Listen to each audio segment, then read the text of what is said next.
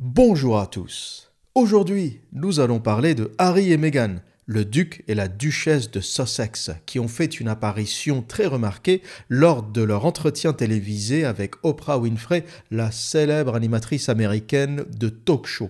Cet entretien a suscité un tollé dans les médias britanniques et à travers le monde parce qu'il a consisté en une série de révélations au sujet de la famille royale britannique et notamment lorsque Meghan Merkel a lâché une bombe en accusant la famille royale de racisme. Alors, Meghan Merkel, victime de racisme ou savante manipulatrice? C'est à cette question que nous allons tenter de répondre aujourd'hui. Et restez jusqu'au bout car j'ai une petite anecdote très intéressante à vous raconter à la fin de ce podcast. Mais avant d'aller plus loin, voici quelques extraits de cet entretien. Des confidences exclusives et très attendues. Êtes-vous restée silencieuse ou vous a-t-on réduite au silence Qui font l'effet d'une bombe. On risque de perdre beaucoup avec cette interview, mais nous avons déjà énormément perdu.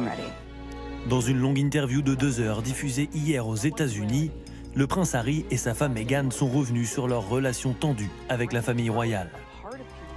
La duchesse dit avoir eu des idées suicidaires lorsqu'elle était enceinte de son premier enfant et personne à Buckingham Palace ne l'aurait soutenue.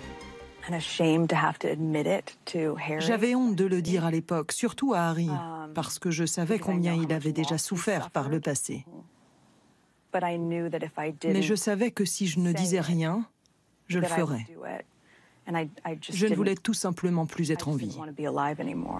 Lorsque j'étais enceinte d'Archie, il y avait des discussions dans la famille sur le fait qu'il ne protégerait pas mon bébé et qu'il n'aurait pas de titre.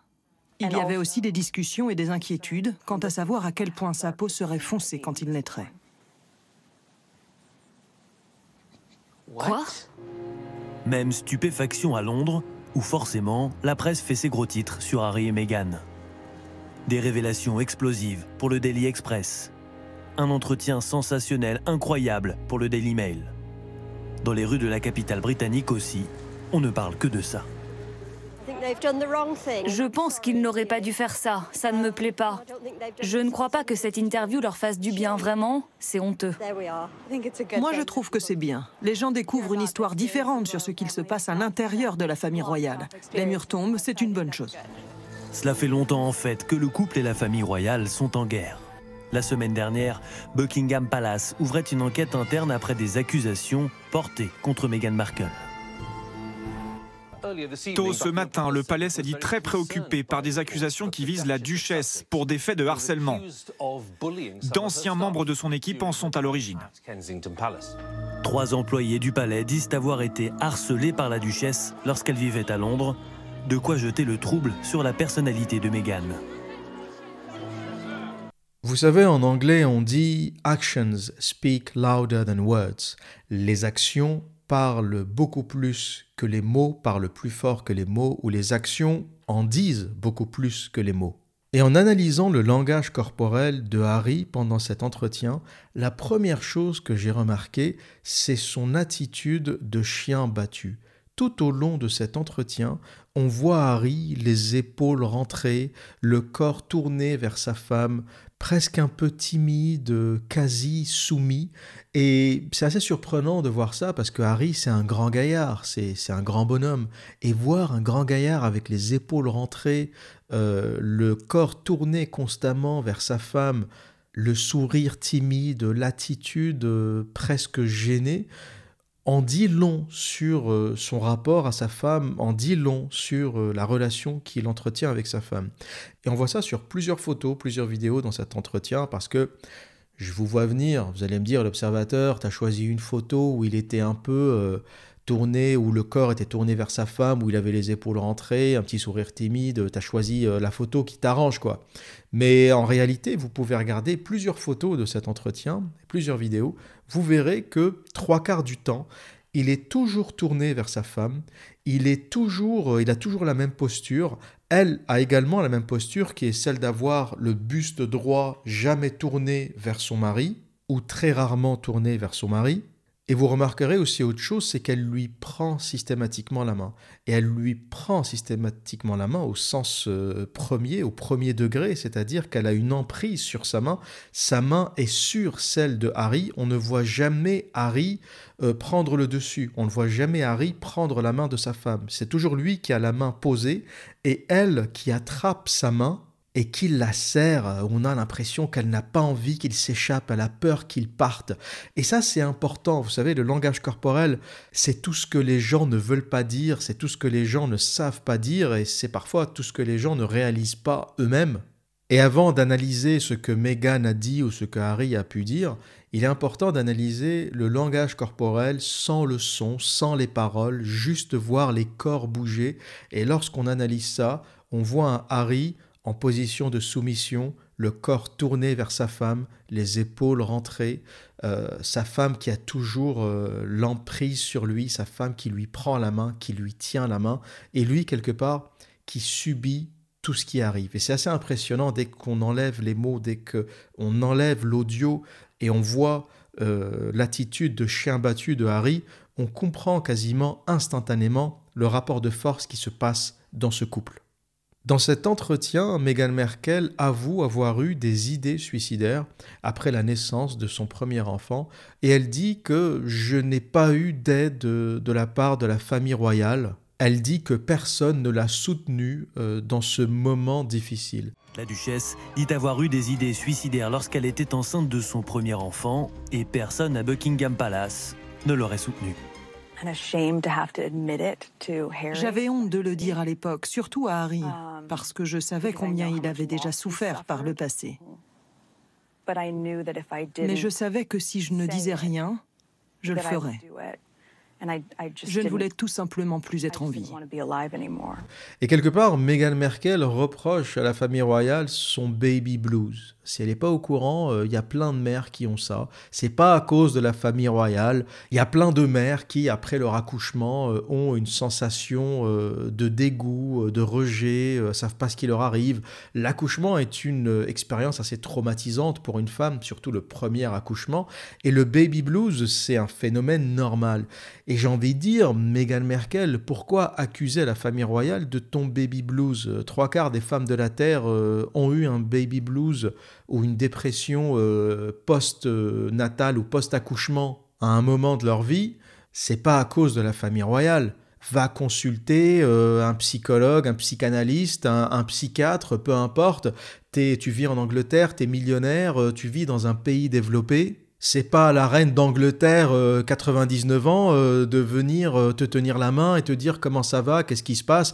Elle a autre chose à foutre. Déjà, elle a plus l'âge, elle a autre chose à foutre. Et il y a plein de gonzesses qui accouchent et qui gèrent leurs problèmes sans l'intervention de la famille royale. Donc, sa première intervention, déjà, m'a interloqué, sa première remarque m'a interloqué en me disant Mais qu'est-ce que tu reproches concrètement à la famille royale? Ils t'ont pas soutenu pendant ta première dépression. C'est pas leur boulot. C'est pas leur boulot. Peut-être qu'à la limite, ton mari pourrait te soutenir. C'est le boulot de Harry. Pourquoi pas? Il peut soutenir sa femme. Mais ne demande pas à la reine d'Angleterre de te soutenir. C'est pas son taf.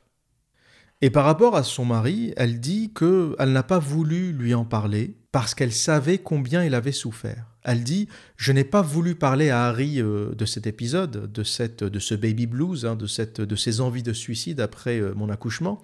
Je ne voulais pas le dire à Harry car je savais combien il avait souffert par le passé. J'avais honte de le dire à l'époque, surtout à Harry, um, parce que je savais combien il avait déjà souffert par le passé. Et ça, c'est aussi ce qui ressort de cette interview. On a vraiment l'impression de voir deux rescapés d'Auschwitz qui nous racontent leur souffrance. Et c'est un peu ça qui a agacé la presse britannique et c'est un peu ça qui a euh, agacé tous les Britanniques, c'est que ces deux euh, millionnaires sont tombés dans l'indécence. Parce que l'Angleterre, c'est pas un pays qui a un problème avec les riches. Être riche en Angleterre, c'est pas du tout un problème. Quand tu es riche, euh, les gens t'aiment, t'admirent, euh, ils souhaitent que tu en aies encore plus euh, et ils souhaitent qu'ils puissent bénéficier aussi de ta richesse. Hein, quand tu as de l'argent en Angleterre, tout le monde te dit euh, c'est bien, continue, mazel tov, et j'espère qu'on bénéficiera un peu de ta richesse. C'est une autre attitude, hein, on n'est pas, pas en France, c'est une autre attitude par rapport à l'argent. Par contre, ce que personne ne supporte, et là, que ce soit en Angleterre ou en France, ça ne fait aucune différence, c'est l'indécence du riche qui pleurniche. C'est l'indécence du riche qui dit j'ai souffert, c'est difficile, la famille royale s'est pas occupée de moi, j'y arrive pas, j'ai eu des envies suicidaires.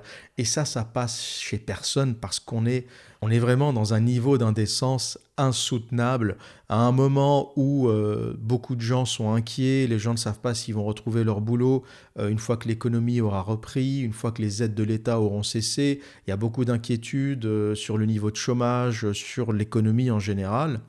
Et, les gens ont plutôt des, problèmes et des questionnements de fin de mois en ce moment. Et tu as deux millionnaires face à Oprah Winfrey qui t'expliquent à quel point la vie est difficile. Et c'est ça qui a beaucoup énervé euh, la presse britannique, c'est ça qui a beaucoup agacé les Britanniques. C'est l'indécence d'un couple de privilégiés qui pleurniche. Être privilégié, c'est pas un problème en Angleterre, encore une fois. Être riche, être millionnaire, c'est pas un problème, c'est même une qualité. Et dans tout le monde anglo-saxon, personne ne vous regardera de travers parce que vous êtes riche. Chez les protestants, la richesse est un don de Dieu. Et c'est ça qu'il faut comprendre. Hein. Si vous vous demandez pourquoi les Américains aiment le fric, pourquoi les Anglais aiment le fric, c'est le logiciel protestant, c'est l'idéologie protestante, c'est la religion protestante. Lorsque tu es riche, ça veut dire que Dieu t'aime, que Dieu t'a gâté, que Dieu t'a donné sa bénédiction pour acquérir euh, toutes ces richesses terrestres. Donc il n'y a pas du tout de complexe par rapport à ça. Par contre, t'écoutes les deux parler, t'as l'impression que t'es dans le clip de Tonton David, pour ceux qui connaissent. On est issu d'un peuple qui a beaucoup souffert, on est issu d'un peuple qui ne veut plus souffrir, pendant une heure. Et ce qui est intéressant lorsqu'elle dit ça, c'est qu'elle entraîne son mari dans la victimisation. Parce que lorsqu'elle dit Je n'ai pas voulu raconter mon histoire à Harry, je n'ai pas voulu raconter euh, mes envies suicidaires à Harry, parce que Harry a beaucoup souffert par le passé. Mais d'où il a souffert, Harry? À part euh, bon la perte de sa mère, d'accord, mais à part ça, d'où il a souffert de quoi Harry? Harry, c'était l'enfant terrible de la famille royale. C'est le mec qui faisait des soirées avec la croix gammée, euh, le costard en croix gammée sur l'épaule. Le mec qui faisait des soirées avec euh, la tenue du Troisième Reich. Harry, il a eu une scolarité normale, il a eu une adolescence normale. Bon, il a perdu sa mère, d'accord. Mais en faire une victime, c'est encore une fois déplacé. Mais je me dis que on est peut-être dans une forme de manipulation où elle arrive à convaincre le gars que c'est une victime. Elle arrive à mettre dans la tête du gars, c'est pareil, c'est la technique qu'utilisent tous les gauchistes. On essaye de mettre à des gens qui ne sont pas des victimes euh, l'idée qu'ils ont souffert, qu'ils sont des victimes que euh, le monde est contre eux. Elle essaie de convaincre Harry que la famille royale est contre lui, que tout le monde le déteste parce qu'il ne sera jamais roi, que tout le monde préfère son frère. Et elle a déjà commencé à foutre la merde dans la famille royale. Et c'est une histoire qui a du mal à prendre, l'histoire ou le conte de Meghan Merkel, l'histoire que Meghan Merkel est en train d'essayer de monter, de fabriquer, cette histoire du couple victime, victime de la méchanceté de la famille royale, victime des souffrances ultimes, la souffrance des souffrances, n'arrive pas à passer parce que les gens savent très bien qu'ils vivent très confortablement, qu'ils ont énormément d'argent tous les deux. Harry reçoit euh, de l'argent de son père en plus de l'héritage de sa mère, et là on parle de plusieurs millions tous les ans. Euh, Meghan Merkel, avec sa petite carrière euh, d'actrice, a, a, des millions de dollars également qui tombent tous les ans. Donc on n'est pas chez des victimes ils vivent tous les deux en Californie alors qu'ils n'avaient pas besoin de le faire. Hein. Harry est britannique, euh, ses amis sont en Angleterre, sa famille est en Angleterre, son environnement, les services secrets, tout ce qui protège la famille royale est au Royaume-Uni parce que faut pas être con, faut pas être con.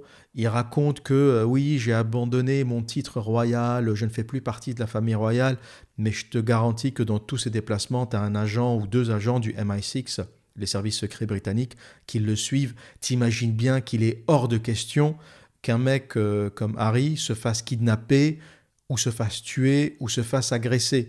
Euh, il a beau dire je ne fais plus partie de la famille royale, j'ai rendu mon titre, je m'en fous, etc.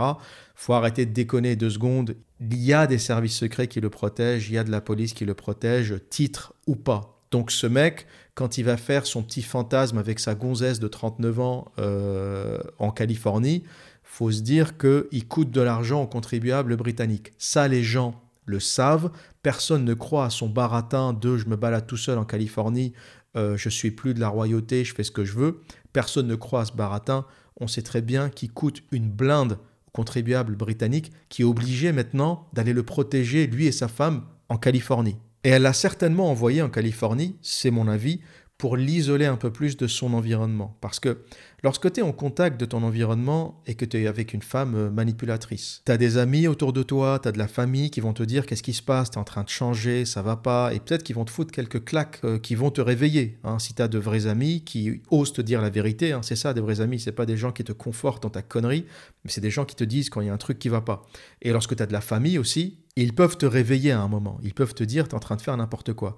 Mais lorsqu'elle l'isole en Californie, il peut plus réaliser ce qui se passe.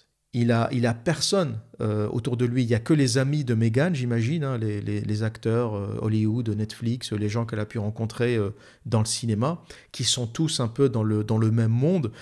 elle raconte que c'est une victime, que la famille royale l'a jetée et qu'ils ont été obligés de fuir en Californie.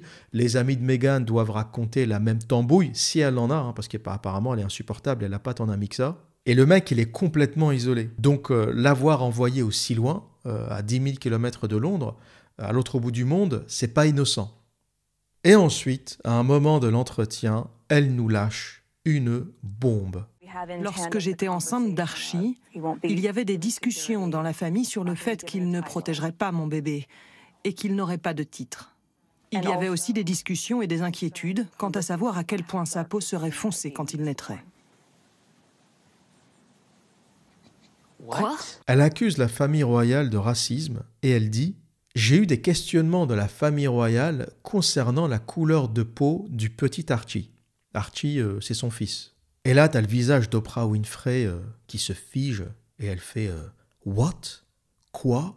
Genre Oprah Winfrey consternée, c'est pas possible. Et il faut noter aussi que Oprah Winfrey n'a pas fait son boulot de journaliste dans cet entretien. Elle est allée systématiquement euh, dans le courant victimaire de Meghan Merkel.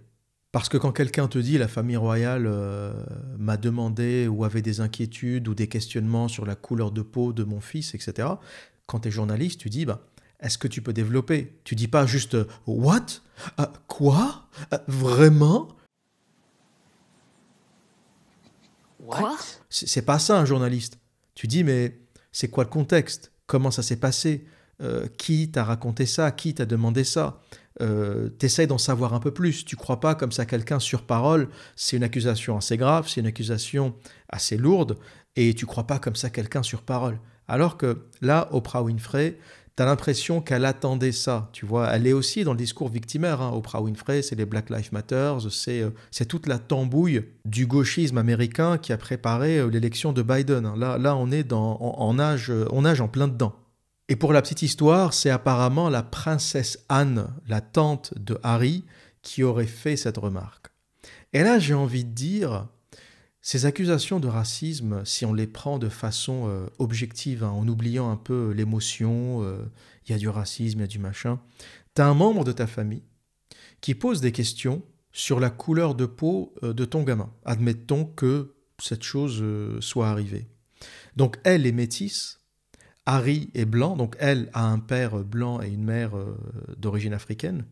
Et Harry est blanc, il est roux, pour être précis, c'est un rouquin. Et un membre de ta famille s'interroge sur l'apparence de ton futur gamin. Est-ce que c'est nécessairement, est-ce que c'est nécessairement quelque chose de négatif? Est-ce que c'est nécessairement du racisme? J'essaye de me mettre à la place de ces gens-là. Je m'imagine comme ça dans une famille où euh, quelqu'un a épousé une métisse, voilà, c'est une famille de blancs, et euh, une métisse arrive dans la famille. J'imagine mon frère, par exemple, me dire, voilà, j'ai rencontré une gonzesse, euh, elle est métisse, euh, on est amoureux, on va se marier. Eh bien, je pense que j'aurais posé la même question. Je pense qu'à un moment, et je l'aurais dit sans arrière-pensée, sans, sans méchanceté, sans... Vraiment, je l'aurais dit avec une vraie curiosité, est-ce que vous vous êtes posé la question euh, de, des gamins à qui ils vont ressembler? Ça donne quoi un métis avec un blanc? Ça donne quoi? Est-ce que le gamin est blanc? Est-ce qu'il est métis mais un peu plus clair? Est-ce que ça donne quoi? Est-ce que ça peut pas être simplement une question de curiosité génétique? Et là, vous pourrez être d'accord avec moi ou pas, hein. vous pourrez avoir votre avis sur la question. Mais on est quand même dans une famille qui est blanche depuis mille ans. La couronne d'Angleterre est blanche depuis mille ans. T'as une nouvelle génétique qui arrive dans la famille, en l'occurrence Meghan Merkel qui est métisse. Est-ce que tu penses pas qu'il est légitime de poser une question comme ça euh, Est-ce que, est que tu t'es posé la question de la couleur euh, de ton fils? Est-ce que tu penses qu'il va, ou de la couleur de peau de ton fils? Est-ce que tu penses qu'il va ressembler à Harry? Est-ce que tu penses qu'il va te ressembler? Est-ce qu'on pourrait pas arrêter deux secondes les spéculations de racisme à toutes les sauces et se dire que ça peut simplement être une discussion entre membres d'une même famille sur l'apparence des futurs enfants. Est-ce qu'ils auront les yeux bleus? Est-ce qu'ils auront les yeux foncés, marron, noirs? Est-ce qu'il est possible que le gamin soit roux, soit rouquin comme, comme son père? Est-ce que la génétique, c'est magique? Les, les mélanges génétiques, c'est incroyable ce que, ce que ça peut donner. Tu as des couples de métis qui ont des gamins euh, blonds aux yeux clairs parce que les gènes récessifs euh, de leurs ancêtres blancs sont ressortis sur l'un des gamins. Euh, c'est incroyable la génétique, il y a des choses qui se passent. Et est-ce qu'on ne peut pas légitimement, à un moment, se dire que euh, peut-être qu'il y a un substitut au racisme qui s'appelle la curiosité, des discussions de famille, des échanges autour d'une table? Et je suis sûr que ça arrive dans plein de familles quand il y a un élément euh, un peu exotique qui arrive, une famille qui est blanche depuis mille ans, puis tu as les enfants qui commencent à épouser des Asiates, des Métis, des Africaines, peu importe, des Juives, euh, ça arrive. Et est-ce que c'est pas, est-ce que c'est pas des discussions qui arrivent autour d'une table avec les parents qui se disent, euh, vous êtes demandé à qui va ressembler le gamin, ou je suis curieux de voir ce que ça va donner, etc. Ça arrive tout le temps. Ça arrive tout le temps. Et pour autant, les gens ne se traitent pas de racistes, ne se foutent pas sur la gueule. Il y a quelque chose qui s'appelle la curiosité humaine, qui peut être dénuée de toute malice et de toute méchanceté. Et le racisme à toutes les sauces, honnêtement, ça commence à me fatiguer et ça commence à fatiguer beaucoup de gens. Et ça a fatigué beaucoup de Britanniques parce que la Grande-Bretagne, ce n'est pas un pays raciste. Je n'ai jamais vu un pays aussi ouvert que la Grande-Bretagne par rapport aux différentes ethnies, aux différentes cultures. La Grande-Bretagne, c'est le seul pays où j'ai vu euh, des flics avec euh, un turban. Hein, il y a les Sikhs euh, qui, ont, qui portent des turbans tout en faisant leur, euh, leur boulot de flic. Il y a des femmes voilées, flics, au Royaume-Uni. il n'y a pas la notion de laïcité telle qu'on l'a en France. Au Royaume-Uni, tout le monde est libre de pratiquer sa foi et on n'est pas obligé de la cacher. Tu as le droit de porter une croix, tu as le droit de porter un voile, tu as le droit de porter un turban, tu as le droit de porter ce que tu veux. Tu as même le droit d'avoir la barbe lorsque tu es flic. Et j'ai vu des flics avec la barbe, le turban, j'ai vu des flics avec euh, des étoiles de David, j'ai vu des flics avec des croix. En Angleterre, tu peux faire ce que tu veux tant que tu le fais dans le cadre de la loi. Donc c'est le pays le plus ouvert, le plus tolérant que je n'ai jamais vu. Beaucoup plus tolérant euh, que la France, et je pèse mes mots, parce qu'il n'y a pas euh, cette idée où on ne doit pas exprimer sa foi, faut cacher ta croix quand tu es enseignant, faut cacher ton étoile de David, faut cacher euh, ton voile, faut cacher ton machin. Et c'est un choix français. La République est au-dessus des religions et on est d'abord français avant d'être musulman, chrétien, euh, juif, africain, maghrébin, tout ce qu'on veut. Et c'est un choix, c'est un choix qui, qui est légitime et qui se défend, mais c'est pas le choix de l'Angleterre. Et lorsque tu vois ce niveau de liberté, ce niveau de liberté d'expression au niveau euh, des religions, au niveau des cultures, et t'entends une gonzesse comme Meghan Merkel parler de racisme, tu décroches. Tu décroches. C'est ça qu'il faut comprendre. Et c'est ça que les Britanniques n'ont pas aimé parce que ce n'est pas un peuple raciste, c'est l'un des peuples les plus ouverts qui existent sur Terre. Et là, je parle de l'Angleterre d'aujourd'hui, je ne parle pas de leurs mille ans d'histoire, et tous les peuples ont leur lot euh, de massacres, de colonisation, et le passé, c'est le passé, mais je parle de l'Angleterre d'aujourd'hui, c'est l'un des peuples les plus ouverts et les plus tolérants que je n'ai jamais rencontré. Dans le milieu du travail, dans le milieu de l'investissement, dans le milieu du business, j'ai vu des gens arriver en réunion avec des turbans, des barbes. Euh, la première fois que j'ai vu ça, j'étais sur le cul. Euh, c'était un ingénieur en hydraulique qui était sikh c'est une minorité euh, religieuse en Inde. Le mec, il arrive en réunion. Moi, je travaillais en Angleterre depuis quelque temps, donc j'avais pas l'habitude de, tout ce folklore. Le mec, il débarque, il a un turban et une barbe. Une barbe énorme, un turban, et personne ne bronche autour de la table. Tu vois, moi, logiciel de français, je commence à. J'avais presque envie de ricaner un peu. Tu vois, tu n'es pas habitué à tout ça. pas, c'est un peu, c'est folklorique pour toi. Et je regardais les gens autour de moi, autour de la table, les ingénieurs, les que des blancs, que des blancs, que des britanniques. T'as aucun qui a bronché. T'en as aucun qui a regardé de travers ou qui a rigolé ou qui a... Et là, j'ai compris qu'on était dans un autre monde. J'ai compris en fait qu'ici, les gens font ce qu'ils veulent, ils s'habillent comme ils veulent. Du moment qu'il fait son taf, il est ingénieur en hydraulique, du moment qu'il a ramené les plans qu'on lui a demandé, tout le monde s'en branle du reste. Et c'est ça qui fait que euh, trois quarts des habitants du tiers-monde euh, ont envie d'immigrer en Angleterre et pas ailleurs. C'est ça qui fait que les gens euh, à Calais n'ont pas envie de rester en France. C'est ça qui fait que les mecs traversent des zones de guerre, ils traversent l'Asie centrale, ils arrivent en France, on leur dit mais restez, restez, on vous offre l'asile politique, restez chez nous, c'est génial. Les mecs ils font non, non, nous on veut juste aller en Angleterre. Et c'est à cet instant-là que j'ai compris pourquoi l'Angleterre avait autant la cote comme pays d'immigration.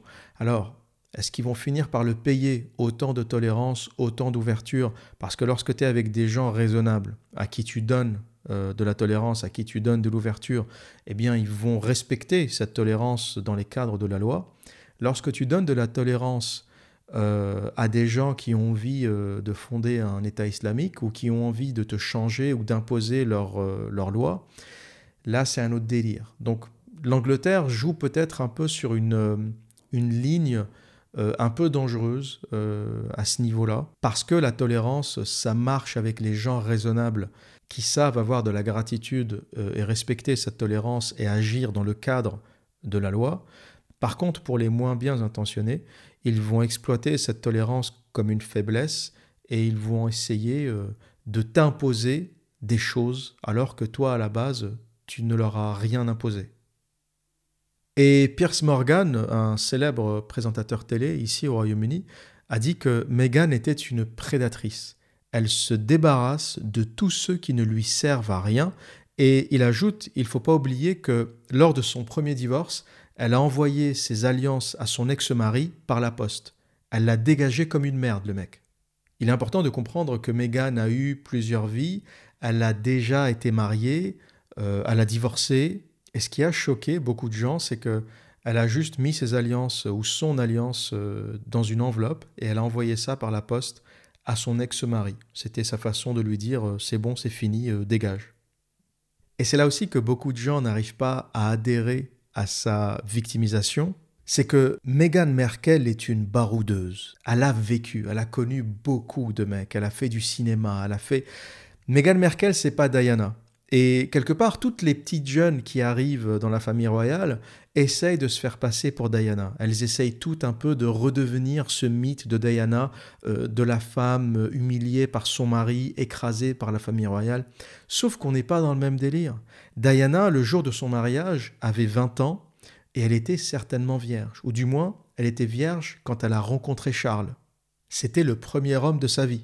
Diana, c'est ce qu'on appelle euh, une English Rose. C'est euh, les petites filles anglaises traditionnelles, comme il n'y en a plus aujourd'hui. Belles, jeunes, romantiques. On est loin euh, du carrousel de la bite. À côté, Meghan Merkel, 39 ans, à la baroudée. Hein. Merkel, c'est carrousel de la bite, tour du monde de la queue. C'est pas la Diana, 20 ans vierge. Hein. On n'est pas du tout dans le même délire. Elle en a vu des bites. Hein. Harry, c'est numéro 2250. Donc une baroudeuse de 39 ans qui a pris du kilomètre ne pourra jamais euh, s'identifier ou ne pourra jamais remplacer dans l'esprit des Britanniques une jeune femme de 20 ans, euh, magnifique, sublime, belle, gentille, agréable, intelligente, tout ce que tu veux, en plus, euh, qui plus est, mère du roi d'Angleterre ou mère du futur roi d'Angleterre, on n'est pas dans le même niveau. On n'est pas dans le même niveau. Diana, elle joue, euh, on est en première ligue. Meghan Merkel, c'est deuxième, troisième division. C'est un peu le joueur de foot européen euh, déclassé euh, qui va jouer en Amérique du Nord ou en Asie ou ailleurs. On n'est pas dans la même ligue, on n'est pas dans le même délire. Et c'est pour ça que cette victimisation ne marche pas ne marche pas. Quand une gamine naïve de 20 ans, Diana, se fait écraser par la famille royale, tu peux compatir. La gamine, elle est jeune, elle a donné sa jeunesse, sa fertilité, elle a donné, euh, elle a donné ça à Charles, et lui, il va se taper la vieille Camilla Parker Ball. S'il y a un demeuré congénital dans la famille, c'est le prince Charles. Heureusement d'ailleurs que William a tiré de sa mère. Il est, beaucoup plus beau gosse, euh, beaucoup plus symétrique, euh, beaucoup plus beau, il a un joli sourire, etc. Il n'a pas du tout la dégaine de son père. Charles, c'est un demeuré congénital il a de la fraîcheur intégrale en face, il a de la beauté, de la fraîcheur, de la jeunesse, il va se taper la vieille. Tu comprends qu'il y a un problème. Et pour la petite histoire, les droits de cette interview ont été vendus entre 7 et 9 millions de dollars à la chaîne américaine CBS. Donc il faut bien comprendre que derrière toute cette victimisation, il y avait un petit billet à gratter. 45 hein. minutes, une heure d'entretien pour 9 millions de dollars, moi je dis c'est très bien payé. Et il faudra aussi euh, ajouter quelque chose, c'est que au mariage de Meghan Merkel, et ça c'est assez important et c'est très révélateur, au mariage de Meghan Merkel, la seule personne de sa famille à être là, c'est sa mère. Aucune autre personne de sa famille, aucun autre membre de sa famille n'était là. Il y avait sa mère comme ça, toute seule, euh, assise, très bien habillée, très élégante, mais toute seule, dans un box. Il n'y avait personne. Ni son père, ni ses tantes, ni ses cousines. Il n'y avait personne. Et là, tu te dis à un moment, Meghan, la famille royale, c'est des monstres, ta famille, c'est des monstres, il n'y a personne autour de toi. Là où tu vas, tu fais le vide autour de toi. Est-ce que le problème, c'est pas toi au final? Parce que quand tu t'entends pas avec une, deux personnes, ça arrive à tout le monde, mais à un moment, quand tout le monde n'est pas assez bien, quand tu t'engueules avec tout le monde, à un moment, est-ce que c'est pas toi le problème? Et, cette, cette, image de sa mère seule, assise comme ça dans, ce box, le seul membre de sa famille pour un mariage royal, la seule personne présente, même son père ne l'a pas accompagnée euh, pendant ce mariage, tu te dis qu'il y a un truc qui cloche. Meghan fait le vide autour d'elle partout où elle passe et elle est en train de faire le vide autour de Harry, elle est en train de le détruire, elle est en train d'avoir une vraie emprise sur lui, de l'éloigner de sa famille, de l'éloigner des siens pour mieux le maîtriser. Et pour conclure, et comme promis, une petite anecdote afin de vous raconter un peu à quel point euh, le Royaume-Uni est un pays qui ne, qui ne connaît pas vraiment le racisme, comme beaucoup de pays d'Europe d'ailleurs, le Royaume-Uni, la France, les Pays-Bas. En Europe, on n'a pas vraiment connu le racisme comme il a pu exister aux États-Unis, comme il a pu exister en Afrique du Sud. On n'a pas vraiment pratiqué euh, l'esclavage sur le territoire européen. C'est pas un continent qui a la même histoire que l'Amérique euh, ou que l'Afrique du Sud. C'est pour ça qu'à chaque fois qu'on essaye d'importer des problèmes euh, qui ne nous concernent pas, les Black Lives Matter, ça ne nous concerne pas, ni les Français, ni les Britanniques, ni les, euh, euh, ni les Hollandais, ni les Norvégiens, ça ne concerne pas les Européens. Et on est un peu en décalage lorsqu'on essaye d'importer des, des problèmes d'apartheid qui se sont passés ailleurs, mais pas en Europe. Et pour illustrer cette, cette réalité, je vais vous raconter une histoire, l'histoire d'un de mes meilleurs amis qui est originaire des Seychelles et qui a émigré au Royaume-Uni quand il avait 6 ans. Et c'était entre le milieu et la fin des années 80. Il a grandi à Hounslow, à l'ouest de Londres, pas loin, euh, pour ceux qui connaissent un peu, c'est pas loin de l'aéroport Heathrow, l'un des plus grands aéroports, euh, pas uniquement en Angleterre, mais, mais au monde. Et il a passé son enfance euh, à Heathrow, sa mère était infirmière, et il jouait avec les petits garçons, des, petits Irlandais euh, dans la rue. Il jouait au foot avec eux, et c'était une rue où il était le seul métis. C'était une rue d'Irlandais, euh, d'anciens immigrés irlandais, c'était la deuxième ou troisième génération d'Irlandais. Et c'était assez drôle, il me disait... j'avais une tête de métis avec des cheveux rasta, je me coupais pas les cheveux, etc. Et j'avais un accent irlandais. Et c'était assez drôle quand tu vois un, métis qui arrive, tu t'attends à entendre tout type d'accent, mais pas, l'accent irlandais. C'était, c'était décalé, mais il avait grandi avec ces gamins-là. Et il me dit, toute ma vie, en Angleterre, j'ai grandi sans ne jamais être confronté au racisme. Il jouait avec les gamins dans la rue et jusqu'à aujourd'hui, hein, quand euh, il fait une soirée, euh, lorsqu'il m'invite, tous ses potes sont blancs et la majorité c'est des Irlandais, des amis d'enfance. Euh, aujourd'hui, bon, ils ont plutôt bien réussi. Il y a des médecins, des architectes, des gens qui travaillent dans le BTP parce que lui est architecte comme moi. Et en vivant en Angleterre, il me dit, ben, j'ai quasiment eu la belle vie. quoi. Les, gamines au lycée étaient folles de lui parce que c'était un peu le, c'était un, un, événement, tu vois. C'était le seul métis du lycée faut pas oublier qu'on est dans le milieu des années 80. Aujourd'hui, euh, ça a changé, mais milieu des années 80, il y avait un peu d'immigration, il y avait quelques Indiens, quelques Pakistanais, mais c'était pas. L'Angleterre était quand même un pays blanc euh, en majorité. Et donc, quand tu étais métis, c'était un événement. Mais c'était un événement positif, parce qu'il devenait un peu la curiosité euh, du, lycée. Toutes les gonzesses voulaient sortir avec lui, euh, elles voulaient toutes lui parler, elles lui toucher les cheveux, etc. Donc il me dit, j'ai eu la belle vie. Le racisme, j'ai pas, pas connu en fait. Et même dans le monde du travail, il n'a pas connu, il a, il a vraiment eu la belle vie. Il a grandi à Onslow, il a fait des études d'architecture. Jamais quelqu'un ne lui a renvoyé à la gueule son africanité ou sa couleur de peau. Euh, et, très tôt, l'Angleterre a toujours été un pays très ouvert par rapport à ça. Et il me raconte que sa première expérience avec le racisme, la première fois de sa vie, lorsqu'il a rencontré le racisme, parce que jusque-là, il ne savait pas ce que c'était. Il ne l'a jamais vraiment rencontré. Il entendait parler comme ça euh, du racisme, de l'histoire, euh, des choses qui se sont passées bien avant. Mais dans sa vie, il n'a jamais été confronté à quelqu'un qui le regarde de travers ou qui lui parle mal en raison de sa couleur de peau. Et il me dit la première fois où je suis allé aux États-Unis, il était allé avec une bande de potes, euh, il devait avoir, euh, il devait être proche de la trentaine, je dirais 28, 29 ans, et ils avaient fait un road trip aux États-Unis. Et donc, il commence par New York, mais les grandes villes, euh, c'est tellement cosmopolite, New York, Chicago, tu n'auras pas de problème, les gens te regardent pas, ils s'en foutent. Mais au fur et à mesure de ses voyages, hein, il a traversé tous les États-Unis, de New York à, San Francisco en voiture. Ils se sont arrêtés à plusieurs endroits. Et forcément, tu arrives dans tes petites villes, des petits patelins euh, qui n'ont pas vu euh, un mec noir euh, de leur vie parfois. Tu as des gens qui, c'est des petites communautés de blancs, ils ont évolué comme ça entre eux et ils n'ont jamais vraiment vu un noir ou un africain. C'est pour eux, c'est plus qu'un événement. Et le seul rapport qu'ils ont à ça, ben c'est l'histoire. C'est l'histoire, c'est l'histoire de l'esclavage, c'est la guerre de sécession, etc. Et il me dit, on se pose dans un café, il voyage avec ses potes, ses potes irlandais, et c'est le seul euh, black de la bande. Je ne sais pas exactement où il a fait son stop, mais imaginez un patelin perdu quelque part en plein milieu euh, des États-Unis. Il s'arrête euh, pour prendre un café et manger un peu avant de continuer la route. Et il me dit, je commande, et il n'y a rien qui arrive. Et quand il, demande encore, il lève la main, il demande euh, qu'est-ce qui se passe, il est où mon truc, il voit tous les gens être servis. La serveuse, elle est là, elle traîne des pieds pour lui ramener euh, son café. Pareil pour l'addition. Puis il, voit qu'il y a un truc bizarre qui se passe. Puis tous les gens autour commencent à le regarder. Tout le monde le regarde. Il voit des, petits regards comme ça sur le côté qui essayent de, de, de le mater. Et on pourrait se dire, qu'est-ce que c'est? Est-ce que c'est de la curiosité? Est-ce que c'est du racisme? Je ne sais pas si on le saura un jour. Hein. Il n'y a pas eu de violence, il n'y a pas eu, c'est du non-dit tout ça en fait. Hein. C'est du, c'est pas, c'est pas de la violence directe. Hein. C'est, c'est des petits, euh, petits non-dits. Voilà, on va mettre plus de temps à te ramener ton assiette. On va pas te répondre quand tu demandes un euh, de café. Vous savez, aux États-Unis, on vous, on vous sert du café gratuitement euh, autant de fois que vous voulez. Dès que votre verre est vide, la serveur qui fait bien son taf, elle passe et elle vous resserre du café pour le même prix. Ça, c'est un truc que j'adore aux États-Unis quand j'y vais, c'est génial.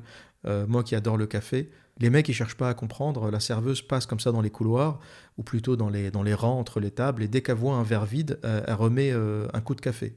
Sauf qu'avec lui, elle ne le faisait pas. Donc il devait redemander, il devait lever la main pour qu'elle lui ramène du café.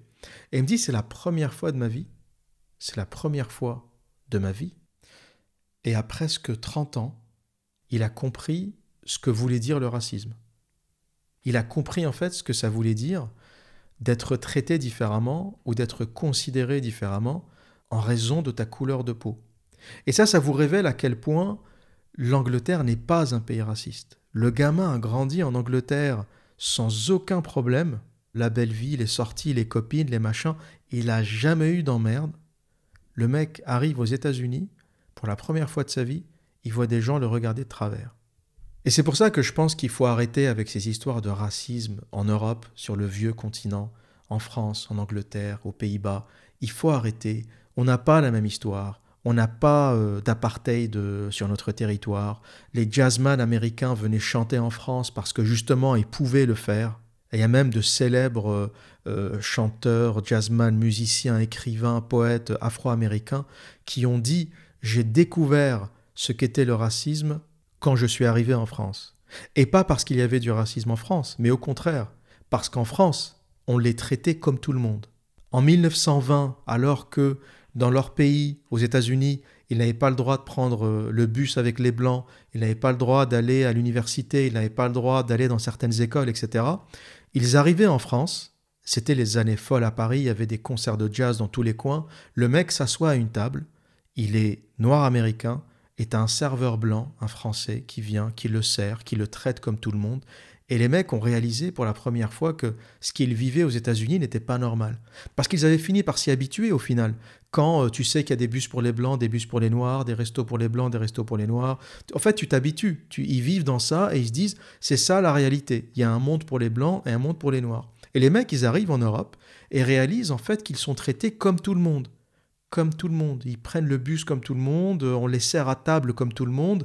Et c'est pour montrer à quel point que la France n'a pas euh, d'histoire de racisme. La France n'est pas un pays raciste, contrairement à tout ce que racontent les tocards de, Traoré et toutes les familles de dégénérés euh, qui essayent de créer un soulèvement euh, et de contribuer un peu à cette guerre horizontale.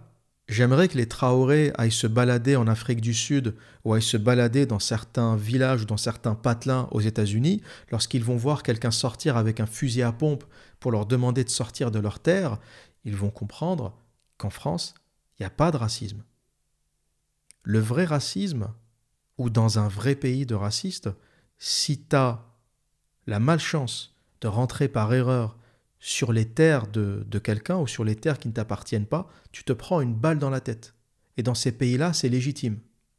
Et ce qu'on fait aujourd'hui est assez dangereux parce que tous ces mouvements de Black Lives Matter ou la famille euh, Traoré machin, là, j'ai pas trop suivi l'actualité, mais ces bandes de branquignoles euh, qui essayent euh, de nous expliquer qu'ils vivent la misère en France, que on, a des policiers qui tuent des noirs comme aux États-Unis. Enfin, c'est un délire complètement complet on n'a pas la même histoire.